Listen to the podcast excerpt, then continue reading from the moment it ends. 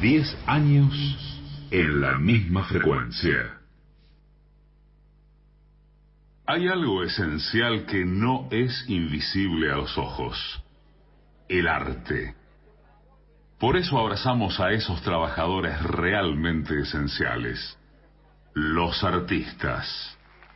Grupo Octubre presenta el ciclo de radioteatro 750 de los sábados a la noche. A partir de este momento, AM750 transmite radioteatro en la pandemia.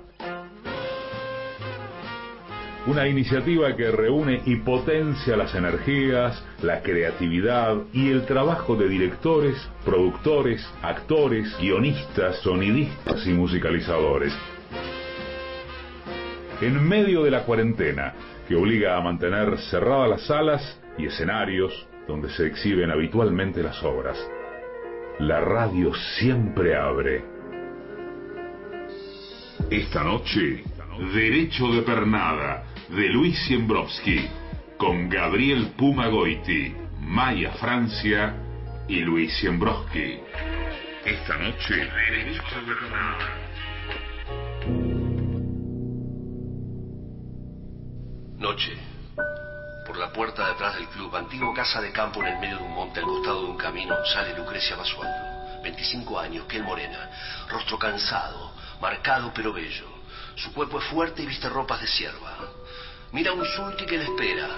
Tomando las riendas va Ramón Vera, un mulato, flaco pero fibroso, de mirada chinada. Lucrecia se sube al sulky, se acomoda en el asiento. Lucrecia y Ramón Vera se intuyen, pero no se miran. Silencio. Estallan unos vidrios adentro del club. Hay gritos confusos de reprobación y de júbilo. ¿Y esos ruidos? Discuten sobre un tal Sarmiento. Hasta se batieron a duelo. ¿Con armas? A cachetazo limpio. Una voz dentro de la casona, sin identificación, se superpone sobre otras. Hay respeto por el que no mira su maltrecha existencia. Arranque, quiero que termine la noche. Ramón duda un instante. El gringo dijo que me apure. Arranque entonces. Lucrecia cabecea dándole permiso y Ramón Vera sacude las riendas. Lentamente el sulky se pone en marcha. Salen hacia el campo abierto. ¿Y ese humo? Viene de la ciudad. Dicen que está pestada. El sulky llega por un camino a una chacra avenida abajo, rodeada de tierras y unos ranchos dispersos. Todo esto está en las afueras de Buenos Aires. Se escuchan ladridos de perros que se van acercando. El sulky se detiene. Descienden. Ramón ata el caballo al palenque. Después se acerca a Lucrecia. Se miran. Canta el gallo. La voy a llevar conmigo. ¿A dónde? Lejos. Todavía no terminé acá. Ramón se acerca más a Lucrecia, se rozan, sus respiraciones se agitan, pero se reprimen miedosos. Una voz lejana llama a Lucrecia. Lucrecia y Ramón miran en esa dirección. Lucrecia sale. Ramón refunfuña por lo bajo mientras enciende un cigarro. Que el diablo te lleve, viejo de mierda. Se vuelve hacia los caballos. Lucrecia camina hacia la casa. ¡Lucrecia! ¡Lucrecia! Lucrecia acude al llamado y entra a la casa. Se escucha un tarareado de una canción italiana cada vez más cerca. Abre la puerta de la habitación. Aparece Gennaro Negretti, un hombre de 70 años, desagradable, italiano, retratista de rosas. Canta jocoso. Está borracho, semidesnudo en la cama junto a una mujer indiada. Vieni, vieni, terribile. Ti va a gustare. Andiamo. Il se le piccicano. El rostro de Lucrecia está impávido, dejando entrever una mezcla de hartajo y resignación. Se da vuelta, cierra lentamente la puerta. A esa mujer no la quiero más acá. Véndala. Ah, véndala, véndala. No te enojes, ternareta. Es la última noche, la despedida. Porque. Porque me veo así cuando llegue a vieja. Véndala. Ma perché devo fare questo? Madonna! Puttana la madre, puttana la figlia, ma puttana tutta la famiglia! Afuera Ramón fuma al lado del sulky masticando bronca escucha la risa guardentosa de Negretti. De pronto se sobresalta, unos pasos sobre pastos altos. ¿Quién anda? Entre los pastizales aparece Pedro montando el espantapájaros. Pedro es un peón de 20 años, es medio retrasado. Salí acá, Santurrón. Alma inocente. Tiempo más tarde, media mañana. Pedro está agazapado detrás de la puerta del baño espiando cómo Lucrecia baña a Negretti. Es un ambiente despojado que da un fondo de campo abierto. En el medio hay una tina y a un costado un brasero. Hay sobre un taburete una palangana de lata. El ambiente está invadido por un velo de vapor. Se oye algo delirante, la voz de Negretti que se entrevera con el sonido del agua que se mueve. Tierra y tierra. Eso es la pampa, Ternareta. Tierra al norte, al sur. Tierra y tierra. Soledad, Ternerita. Animales que te miran con ojo que no ven. Un árbol. Nada. El silencio. Mejor que no rece, ternerita. Pero, ¿por qué? ¿Para qué?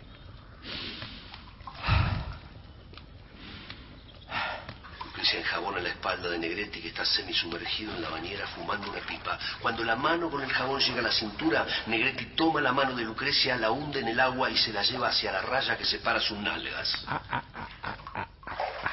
La mano ahí. El dedito. Ahí, ahí, ahí, lento, lento. Più, più, più, più, più lento. Lucrecia advierte a Pedro mirando, demora en echarlo, como si pergeniera algo. Voy a, a tener que vender la chacra y los retratos del brigadiere.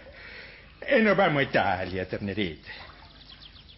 Hoy en el club hay tertulia. Presta atención al juez. Lucrecia envuelve a Negretti con un toallón y va hacia la puerta. Pedro Vera está inclinado sobre la puerta del baño con la frente pegada al marco. De pronto se desprende, Lucrecia sale. Baja de acá, bobo. Pedro dispara hacia la cocina. En la entrada de la cocina, Pedro se voltea y ve como Lucrecia, que también se voltea, entra a su habitación. Pedro la ama, como se ama a una madrastra, con miedo. Lucrecia en su habitación. Mira por la ventana a Ramón dándole de comer a los caballos. Uno de ellos, el zaino, se retoba y se para en dos patas. Ramón le hace frente y lo reduce jalando de la correa. Tranquilo, no habla. El caballo se aquieta. Lucrecia lo mira, sorprendida. Pase de tiempo. Una luz magenta del atardecer inunda la cocina de la chacra. Lucrecia se termina de arreglar su ropa en presencia de Pedro. Ramón, visible detrás del vidrio de la ventana, está preparando el sulky y les echa un vistazo. Cruza su mirada con Lucrecia. Entra Negretti.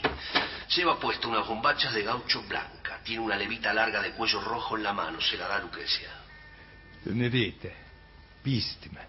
Lucrecia le ayuda a ponérsela, le arregla el cuello de la camisa. No. La corbata cinta no. Pedro, trae la corbata plastrón y el sombrero de copa. Ilústrale las botas. Pedro entra con la ropa. Se tira a los pies de Negretti con un trapo y le lustra con pericia las botas. Se escucha de afuera la voz de Ramón. ¿Está listo? Negretti mira a Pedro y lo empuja con el pie. Eh, Via, via. Andiamo.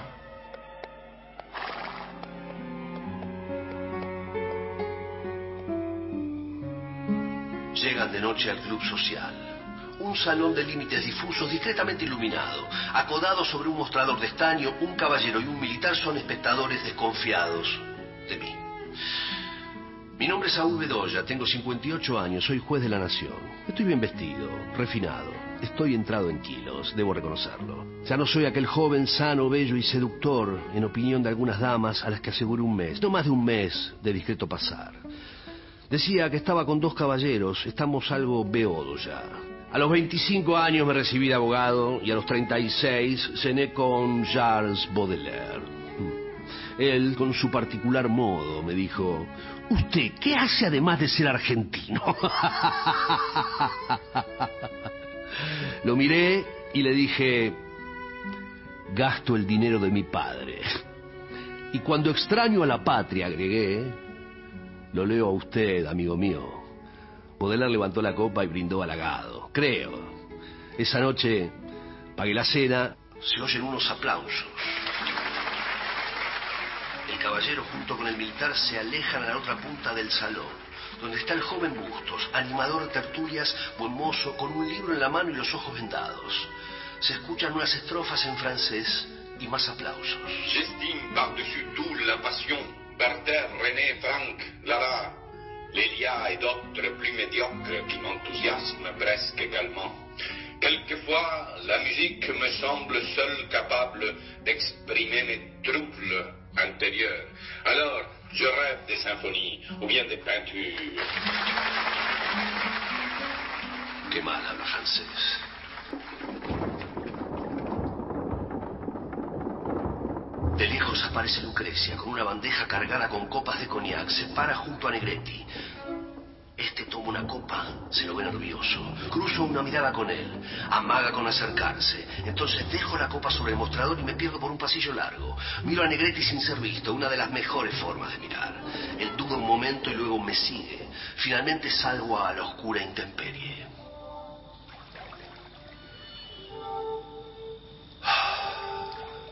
Emerjo de una tina de piedras calientes a la intemperie. Una sierva en aguas y tetas al aire arroja agua caliente con una tinaja de madera. Mirándole las tetas le hago un gesto para que se aleje. Negretti está con el sombrero en la mano y acuclillado a medias a un metro de mí. ¿Su misión? Negretti, usted me está sugiriendo que es una deuda execrable, ilegítima. No, no, para nada, su señor. Me vuelvo a sumergir, pero emerjo rápidamente.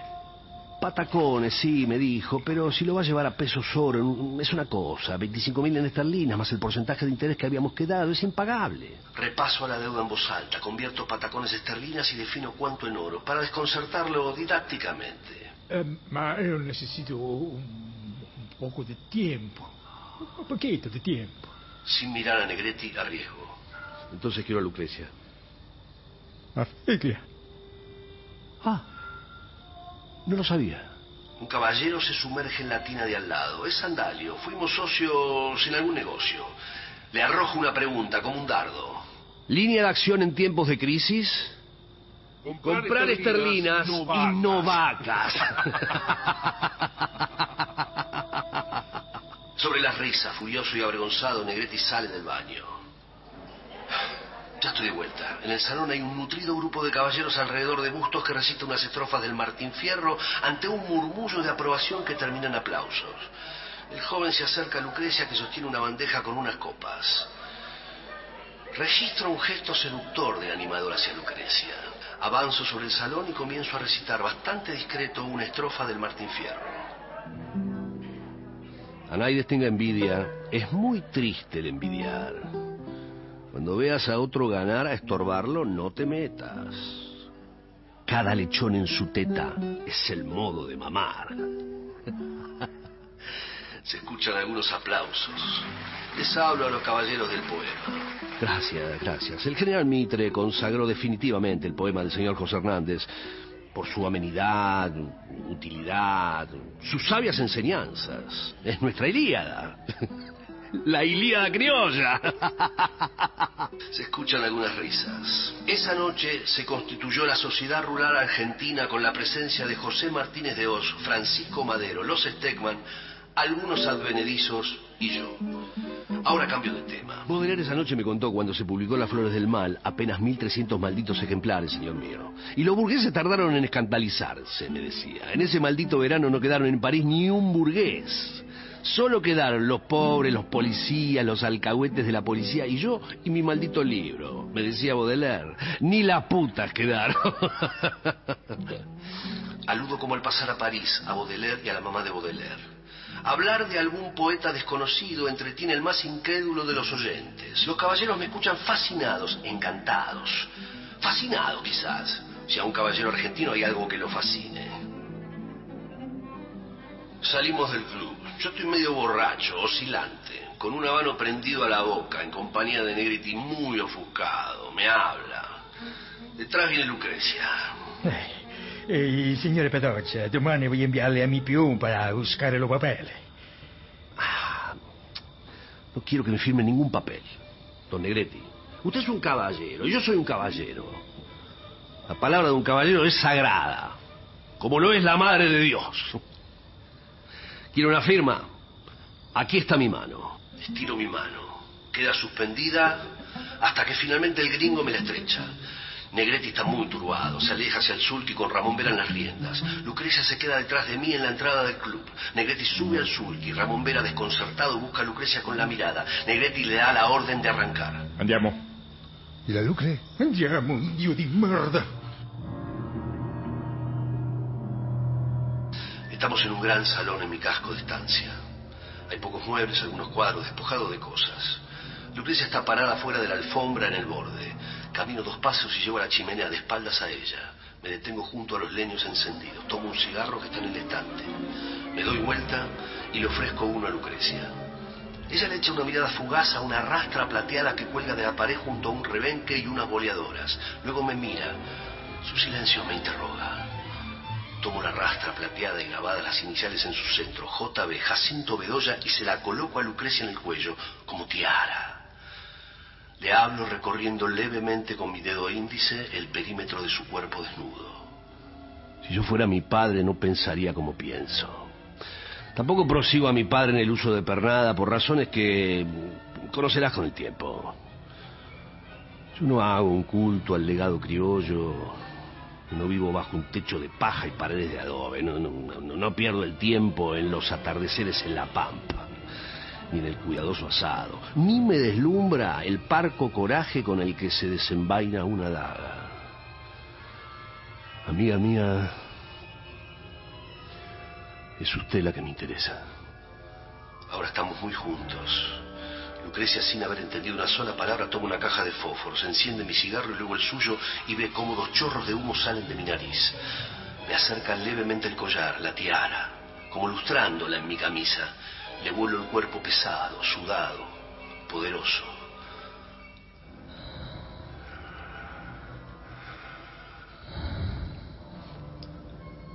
Lucrecia rompe el silencio.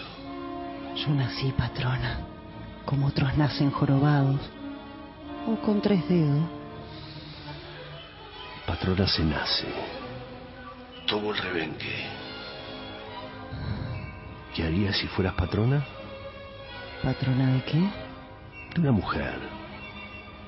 De una sirvienta.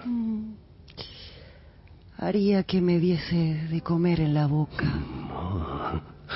Me gusta, me gusta. ¿Nada más que eso? ¿Se necesita algo más para ser patrona? Eh... No. ¿Para qué más? Le miento y ella vuelve a refregarse en mí. Podría decir que Baudelaire me lo anunció. Camina alta y esbelta como una cazadora. Para eso por lo menos sirven los poetas. Al alba, la claridad entrando entre los postigones, escribo en mi diario. Un hombre cuando escribe para que lo lean otros, miente.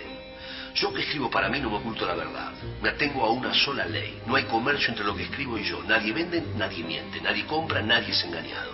No releo lo que escribí. Sé que me repito. Porque los ricos, como los buenos novelistas, escriben sobre un solo tema. La riqueza. Lo dicho. En este país, quien posee dinero, vacas y tierra, muchas vacas, mucha tierra, mucho dinero, lo tiene todo. Hasta púberes si uno más perverso de lo que los otros imaginan. París también tuve mucho dinero. Sueño con Lucrecia que me habla. Cuando yo era inocente, el gringo Negretti decía que una mujercita como yo había que instruirla en las cosas de la vida y que él sería un maestro dedicado y cariñoso. Decía eso y me pasaba las manos por las grupas, después por las tetas y después otra vez por las grupas atrás. Y allí las demoraba. Dormida, decías ternerita. ¿Hablaba dormida? El gringo dice que yo soy una ternerita bien alimentada, una Beatriz de las Pampas. Una Beatriz criolla. El gringo también se ríe así y me palmea las redondeces del culo. El gringo cuando se le suelta la lengua dice que yo fui más lejos de lo que él esperaba al comprar a la mujer que aseguraba era mi madre, que él pagó desde que yo era así de chiquita mi alimento, mi ropa, mi catecismo, los aros y brazaletes y collares indios que él me regaló y que yo, reconoce Negretti, y no lo defraudé. Melancólico, muy melancólico. Se me apagó el cigarro. Contame más del gringo. Al gringo se le suelta la lengua latina cuando yo lo baño. Latina se la regaló don Juan Manuel de Rosas, va. Eso dice el gringo. Y le exhibe orgulloso a alguno de sus paisanos. Y a mí arrodillada, fregándole la espalda, el gringo puede decirme que su excelentísimo era como un príncipe italiano. Tan solo un empleado nuestro. En sueños ella toma mi miembro con las dos manos y se lo lleva a la boca. Se escucha un portazo. Me despierto de golpe, demoro en levantarme, me pongo una bata y recorro la casa en busca de Lucrecia. No la encuentro. Rompió el pacto. Ya es de día. Me siento a escribir. Volverá a la chacra de Negretti. Se me vienen a la cabeza muchas preguntas. ¿Por qué? ¿Habrá habido algún acuerdo previo con don Genaro? ¿O piensa escaparse con Ramón Vera, ese peón silencioso de mirada asesina? ¿Hay amor entre ellos? ¿Me conviene que lo vaya? Por ahora. Él ama. Es fácil confundir el amor y la posesión. Lucrecia en la chacra entra a la cocina y se sienta junto a la mesa. Se escuchan los cascos de los caballos que regresan. Negretti borracho regresa de casa. Pedro ayuda al gringo a bajarse del carro. Pedro baja los trofeos de la cacería, algunas liebres, perdices y sobre todo un jabalí. Negretti está exultando. Ma che paesi che naroso! Ahora, ahora me tiene que cocinar vos, retrasado. Ramón desencilla los caballos. Entra Pedro con los cadáveres de la cacería y los arroja sobre la mesa. Se le ilumina la cara cuando ve a Lucrecia. Un par de gallinas circulan cacareando en la cocina. Detrás de él entra Negretti. ¿Qué hace acá?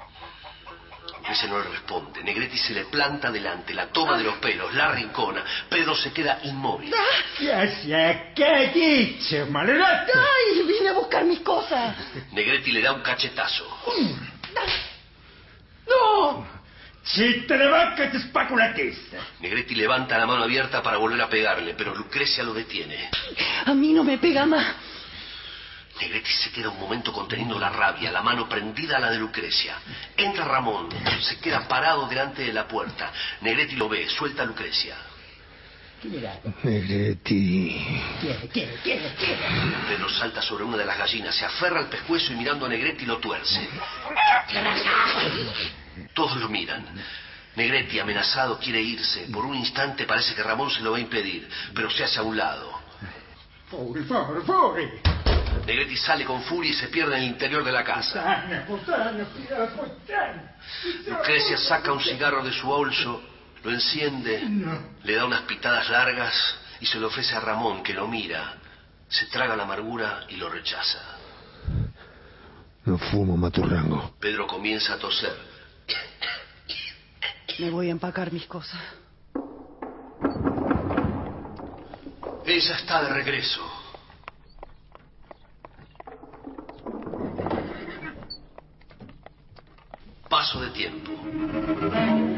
Lucrecia mi esclava, mi entenada, mi mantenida, mi amante. Leo el orden de las preguntas, no es casual, tampoco es verdadero. Nadie en las calles, salvo el señor Sarmiento, que camina por las calles vacías de la ciudad, pisa escombros, vómitos, vidrios rotos, cenizas. ¿Qué sabe de la peste el señor Sarmiento que camina solo, inmunizado contra la peste por el odio de los gauchos que mandó a exterminar? ¿De qué habla ese hombre, admirador de la democracia norteamericana? De él que se inventó una borrosa genealogía provinciana para que los propietarios de la tierra lo aceptásemos como guía y a quien en el club lo llamásemos el loco. Se escucha la puerta de entrada. Estoy de pie todavía con la galera puesta, las manos sujetas al borde de mi escritorio, frente a la ventana. Ella está ahí. ¿Entendé esto? Muerto el loco, este país era campo de batalla de mediocres, canallas y generales. El señor Domingo Faustino Sarmiento fue nuestro mejor bastardo. ¿Quién es ese? ¿Un cigarro? Sí. Le doy fuego, fumamos callados. Me siento. Descalzame. Lucrecia se arrodilla para sacarme las botas, mira a un cuadro que está en la pared. La figura de un joven desnudo y sesgado en cuatro patas, sujetado por la mano de una mujer cuyo rostro está oculto, de la cual solo se ven sus piernas blancas. Observo a Lucrecia y arriesgo. Se acaban de montar a un burgués parisino. ¿Y ella? ¿Quién es? Es Naná, la favorita de los dueños de Francia. Lucrecia me saca una media y después otra. Con los botines y las medias se levanta, da la espalda y se va. Me quedo observando el cuadro de la pared. Estoy tendido en la cama con los pies colgando. Entra Lucrecia con una palangana entre sus manos. Lucrecia se arrodilla, me lava los pies con agua y jabón perfumado. ¿Conoció Baudelaire estos códigos criollos de la perversidad? La luz es muy tenue. Alrededor de la cama se ve ropa tirada, a un costado la palangana y el jabón. El piso está algo mojado. Nos acostamos, los postigones abiertos a la noche de verano.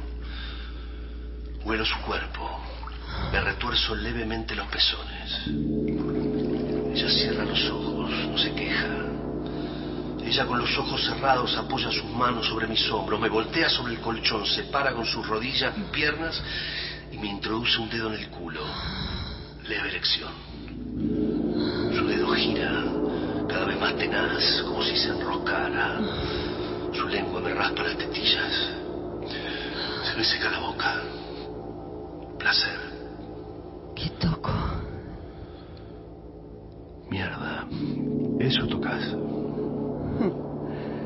No es la primera vez. Me duele estar en vos. Salí. Quiero que vuelvas a penetrarme. Lo hago entonces. Seguí. Seguí, seguí. Te dejo. No. Te dejo. No. Te dejo. No. Ah. Ah. Ah. Ah.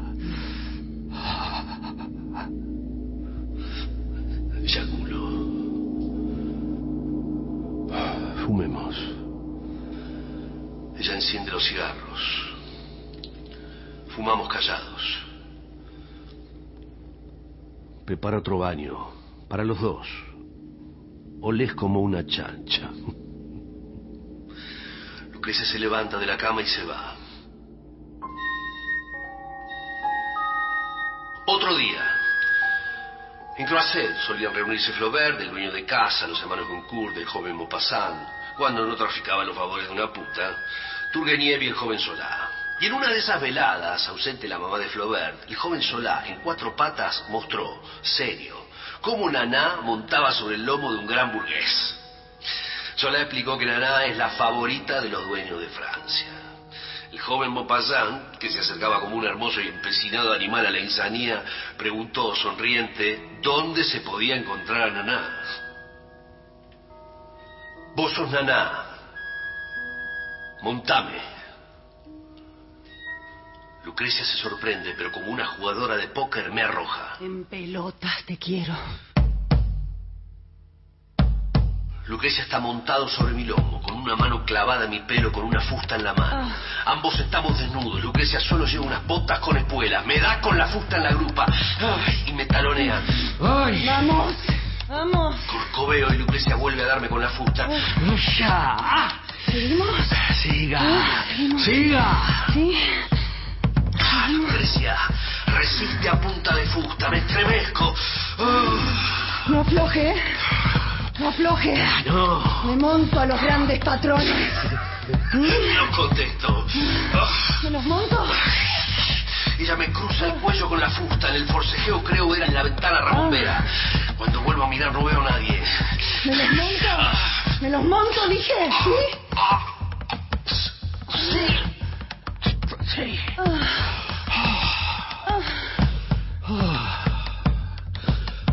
Lucrecia entra en éxtasis sobre mi espalda. Me desmonta y se queda en el piso con la fusta sobre las botas. Yo resoplo con la boca entreabierta. Las costillas a punto de estallar. Voy hacia la ventana. Me asomo No veo a nadie. Sos una buena yegua. De pronto se oye un ruido fuerte de puertas batientes, golpeando. Me sobresalto.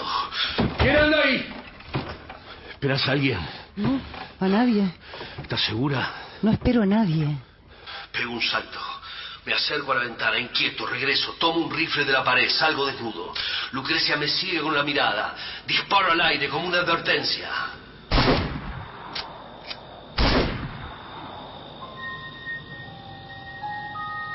La noche está oscura. Hay murmullos en la penumbra detrás de unos ligustros. ¿Qué hace acá? Mañana temprano el viejo sale a vender los cuadros. Dice que va a vender todo.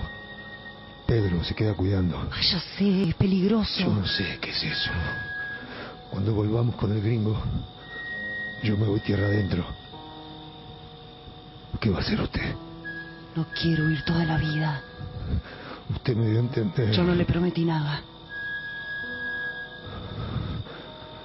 Usted está cambiada. Lucrecia lo mira, se quedan en silencio. Se oye un postigo que golpea, Lucrecia se esconde.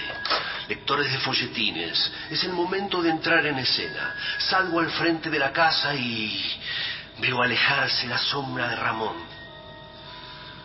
Se escuchan unos truenos aislados y el andar al trote de los caballos de un carro.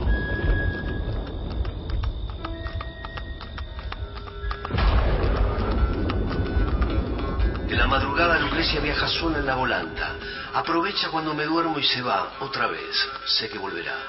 Cruza el campo, va a paso rápido, ve algo que se acerca. El carro aminora el paso. Lucrecia ve acercarse el sulky de Negretti. Ramón Vera está en las riendas. Se escucha la voz de Negretti que viene tirado atrás, borracho y con unos trastos mal envueltos. Quando Don Juan Manuele si viola al 4, inizia solo brillando. Oh, es dorado. Pirumecione, más alto que la fama. Eh, un angelo. Ramón Vera mira hacia donde está Lucrecia. Un Michelangelo. Se ve el brazo de Negretti extendido que sigue hablando, como un bailarín a punto de caer. Mi pernò la spalla a proporre tardi. E ma le ordenole, il buffoni, come si chiamava? Ah, Eusebio. Eh, Cruzan los eh. carros, Negretti levanta la vista, está totalmente borracho. Ramón y Lucrecia cruzan miradas, el sulky se aleja por la izquierda y el carro por derecha. Eh, che c'è algo che ne siete da dire? Eh, io lo stesso, la principe. Pedro está delante de la chacra cortando leña, la va apilando debajo de la galería. Lucrecia se acerca a la ventana del baño, golpea el vidrio y le hace una seña para que entre. Lucrecia quiere adiestrarlo. ¿Para qué? Vení. Vení. Echa una vasija de agua caliente en la tina. Pedro se asoma a la puerta del baño. Entra y acata la orden, mientras Lucrecia se desviste. Acércate. Acércate. Alcanzame un cigarro. Pedro se acerca, turbado. Toma un cigarro de una caja plateada, se lo está por pasar a Lucrecia. Encendelo. Encendelo primero. Pedro prende el cigarro con una brasa de brasero, tose y se lo pone a Lucrecia en la boca que le da una primera pitada sonriente. Vas a salir bueno, bien. Ahora lavame. Pedro toma una esponja, está por pasársela por el pecho, pero Lucrecia lo detiene. No, no, por ahí no. Se empieza por la espalda. Así. Si te portas bien y haces todo lo que yo te diga, algún día me lo vas a agradecer, Pedro, mucho. La mano de Pedro se desliza debajo del agua. No, no, ahí no, el cuello, Pedro. El cuello. Haz lo que te digo. Ya vas a tener tu recompensa. Lucrecia gira la cabeza y se queda mirando un macetón gris con unos cargos secos.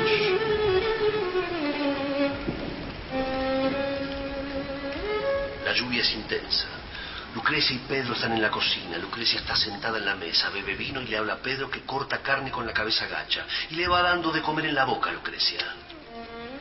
Pedro, vamos a hacerlo. Pedro ensimismado con la cabeza gacha. Es un asunto entre nosotros dos. Un secreto. Pedro se estremece. Busca la mirada de Lucrecia y se reprime rápido. No. Lucrecia lo increpa, le saca el cuchillo, lo amenaza. Anda, tarado. Sos un cobarde. Y no se te ocurra volver a mirarme, ¿eh? Pedro se queda quieto, enmudecido, con las lágrimas mojándole los ojos. Lucrecia está fumando con los ojos bien abiertos, concentrada en una idea. Sobre la cama hay una varija abierta con algunas prendas. Al pie, en el piso, Pedro duerme hecho un ovillo como un perro. Lucrecia escucha el sulque de Negretti que se acerca. Se levanta de un salto. Patea a Pedro que sale en cuatro patas. Llegaron. Levántate, Pedro. Lucrecia cierra la varija y la esconde debajo de la cama. Sale hacia la cocina. Negretti entra a la cocina cargando un bolso. Se sorprende al ver a Lucrecia que revuelve una olla humeante. Negretti se excita, toma una botella de vino y sirve dos vasos. Se lo ve exultante. Prendi tutto lo trattato del generale. Tutto, un per uno. Siamo bancaliati. Prendiamo. Brinda. Ah. Questi paesi si vanno di pronto, tenerete. Salvo la vacca e la lana della oveja, tutto si borda. Tutto. Hasta lo vino e la cerveza se traen ropa. Lucrecia le sirve un plato de guiso. Negretti come desaforado. Bebe, hace una pausa y vuelve a hablar. Lo prossimo piacche. Vendo cecchera. Fino a Natale. Per una rete. Napola. Oh, la pura. Oh, Sicilia. Negretti termina de comer, se pone de pie, le da un beso a Lucrecia en la frente. Me preparo un baño. Sì, un bagno, un bagno, sì. Negretti está por salir y se choca con Ramón. Allora, Nico, anche te vuoi ci va a Italia, eh? Perché, attendi, eh? L'animale va nella bottega del barco. Le hace una finta dejándolo pasar primero. Sonríe y se pierde en la casa, entonando un aria. Ramón se sienta a la mesa un tanto desconcertado. Entra Pedro detrás. Lucrecia sirve dos platos de guiso en silencio. Ramón empieza a comer, se sirve un vaso de vino. Pedro levanta el suyo para que le sirva. Ramón no lo hace. Lucrecia sí. Ramón cruza una mirada con Lucrecia que a su vez mira a Pedro. Lucrecia sale. Vapor. Lucrecia desviste a Negretti y lo ayuda a entrar en la tina. Ma come tenga la verità. Sí.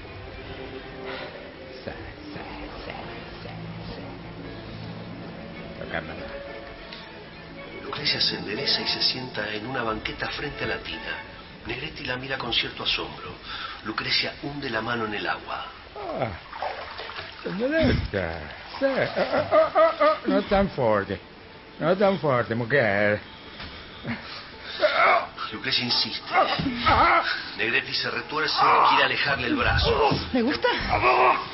Mm, ¿Me gusta? Aparece Pedro.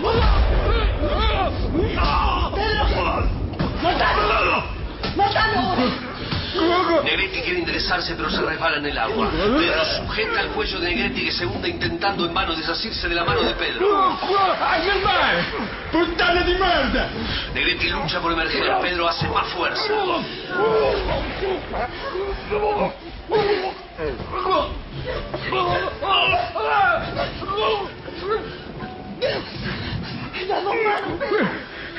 ¡Vas a ver en el infierno! ¡En el infierno vas a andar retrasado! Pedro se pone a temblar.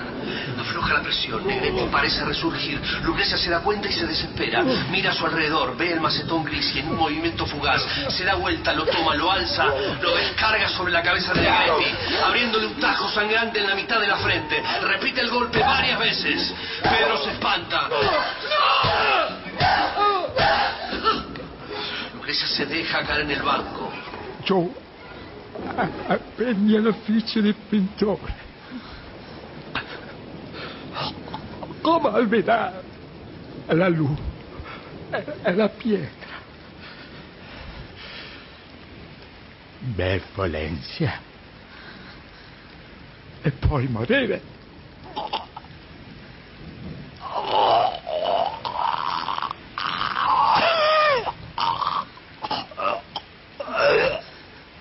De pie junto al marco de la puerta, Ramón observa sin mutarse. Pedro se acuclilla, aterrorizado. Levántate. Levántate. Todavía no terminamos. Entiérrenlo. Escribo mi diario. La busco en cada ángulo, recoveco, foso, altillo con ventanas sin rejas, armario, pliegue de cortina. Me siento en un sillón, la sangre necesitada de ella golpea mis sienes. Me digo que no debo perder la calma. Se fue. ¿Y yo ahora, en esta casa, qué soy? Escucho un ruido, me levanto, ciego en otra mañana de peste helada y vacía. Abro la puerta y las preguntas desaparecen. La encuentro en cuatro patas con el collar de perros que le regalé. Enciendo un cigarro y busco pedazos de carne. Ella se acerca y me lame las manos. Le hago una seña para que retroceda. Me basta con un chasquido de dedos y en mis tierras aparecen media docena de chinitas para servirme en la cama. Se levanta del piso. Nos medimos. Después de unos segundos estallamos de la risa.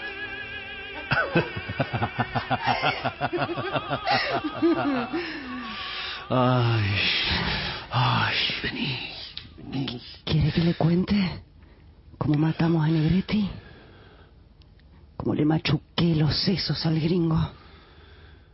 Ya lo sé.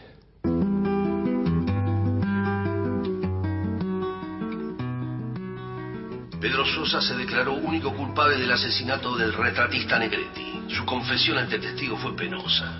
Intentó, entre sollozos y balbuceos, probar que Negretti, por un altercado que no recuerda, lo agredió con un palo y que él lo acuchilló.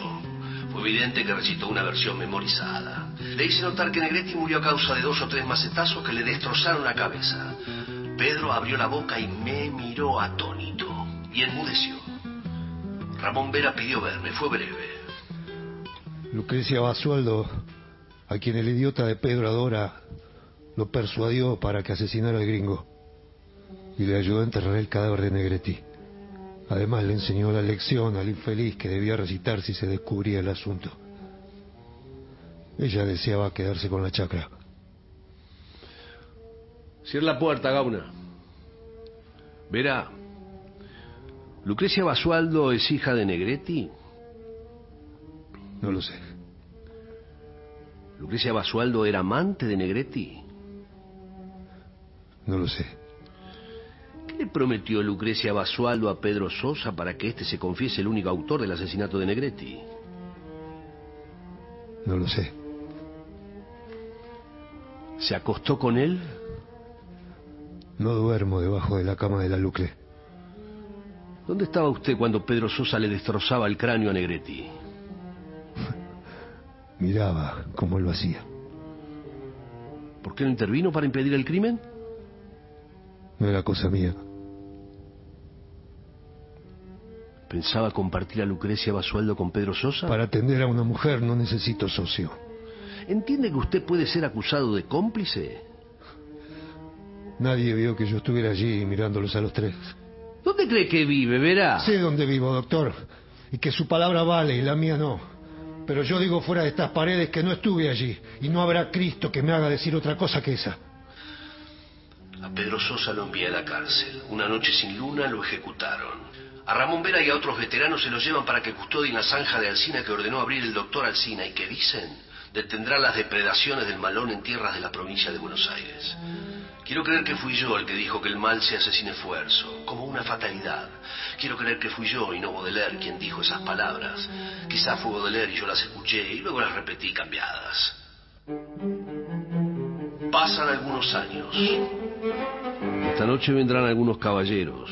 Serví licores, café y cigarros. Sí, ya lo sé. ¿Estás gorda? No, no estoy gorda. ¿Lo estás? No. Miro a Lucrecia. Ella es quien quería ser. Y usted está viejo. Y huele a viejo. Tuche. Esos caballeros son pocos los que me aprecian, pero vienen a verme. Soy uno de ellos. ¿Cómo van a excluirme de lo que ellos son? Eso es tan imposible como que el sol deje de alumbrar de aquí a 100 años. Como que vos, por decir algo, te alejes de mí. no podés.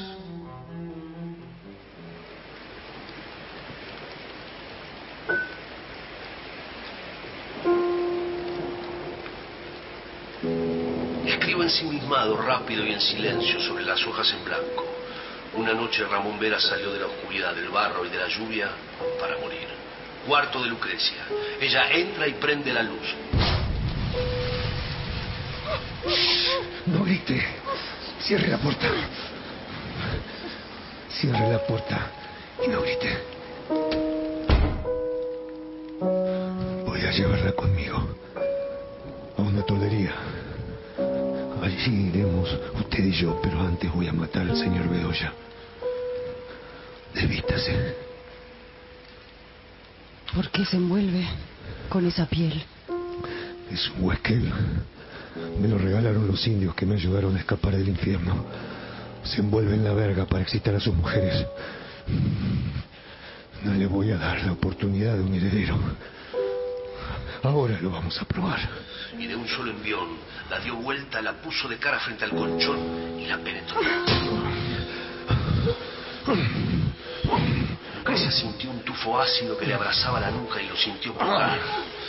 Lucrecia distinguió los olores de su cuerpo, del peón, de sus orines y sudores, y de su olor de su sometimiento y de las ganas repentinas y furiosas de...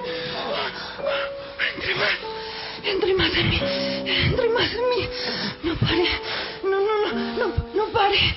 Meta la mano, meta la mano, no pare, guacho. No grite, no grite. Después Ramón se vistió y agarró sus cuchillos.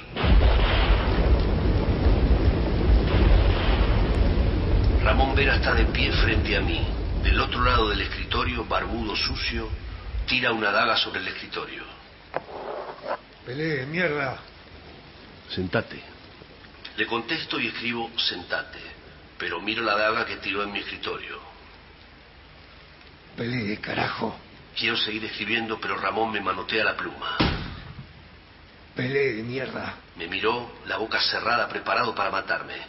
Lo vi flaco y me recosté en el sillón. Y miré hacia la puerta de la habitación y la vi a ella, vestida con una camisa blanca que le llegaba a los pies, desnudos. Hay tiempo para morir, Vera. Abro el cajón del escritorio y ni ella ni él me ven. Escucho la lluvia y los miro. Y sé que Vera estuvo en la cama con ella. Me sonrío. Causa, adulterio. Lo voy a matar. Me congratulo de la tibieza de la habitación, de la lluvia en la noche desierta, del puñal que yace en mi escritorio. Vera, morir es fácil. Ramón Vera retrocede. Mira con sus ojos de humo y yo la miro a ella. Ramón cae, muerto, al suelo. Prendo un cigarro. Pienso en la eficacia de las modernas armas norteamericanas. Sacate la camisa, tenés trabajo que no puede esperar hasta mañana. Vas a cavar la fosa en el fondo, tres metros de hondo. Si avisamos a la policía nos faltaría un entrometido al que se le diera por hurgar en causas archivadas. Vamos a enterrarlo en el jardín, vos y yo. Soy juez. Puedo hacer desaparecer a cualquiera.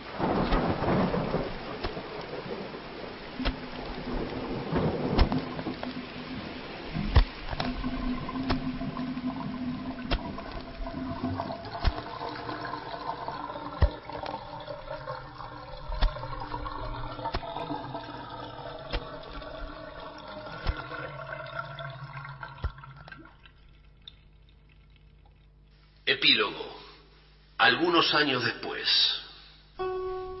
Concurrí al corso de flores. Algunas damas estaban disfrazadas de sirvientas. ¿A las patronas les gusta disfrazarse de sirvienta? Sí. Son por una hora o dos sus sirvientas. Si se disfrazan de lo que son sus sirvientas, les gusta. Toma, te regalo este antifaz. Gracias. ¿Cómo me queda? Pareces una patrona. Soy patrona. Patrona se nace. Trae el collar de perro. Radioteatro Viral. Para ver con los oídos lo que escuchás con el corazón. Idea y producción, Fundación Octubre, Gisela Marciota. Dirección, Marina Glesser.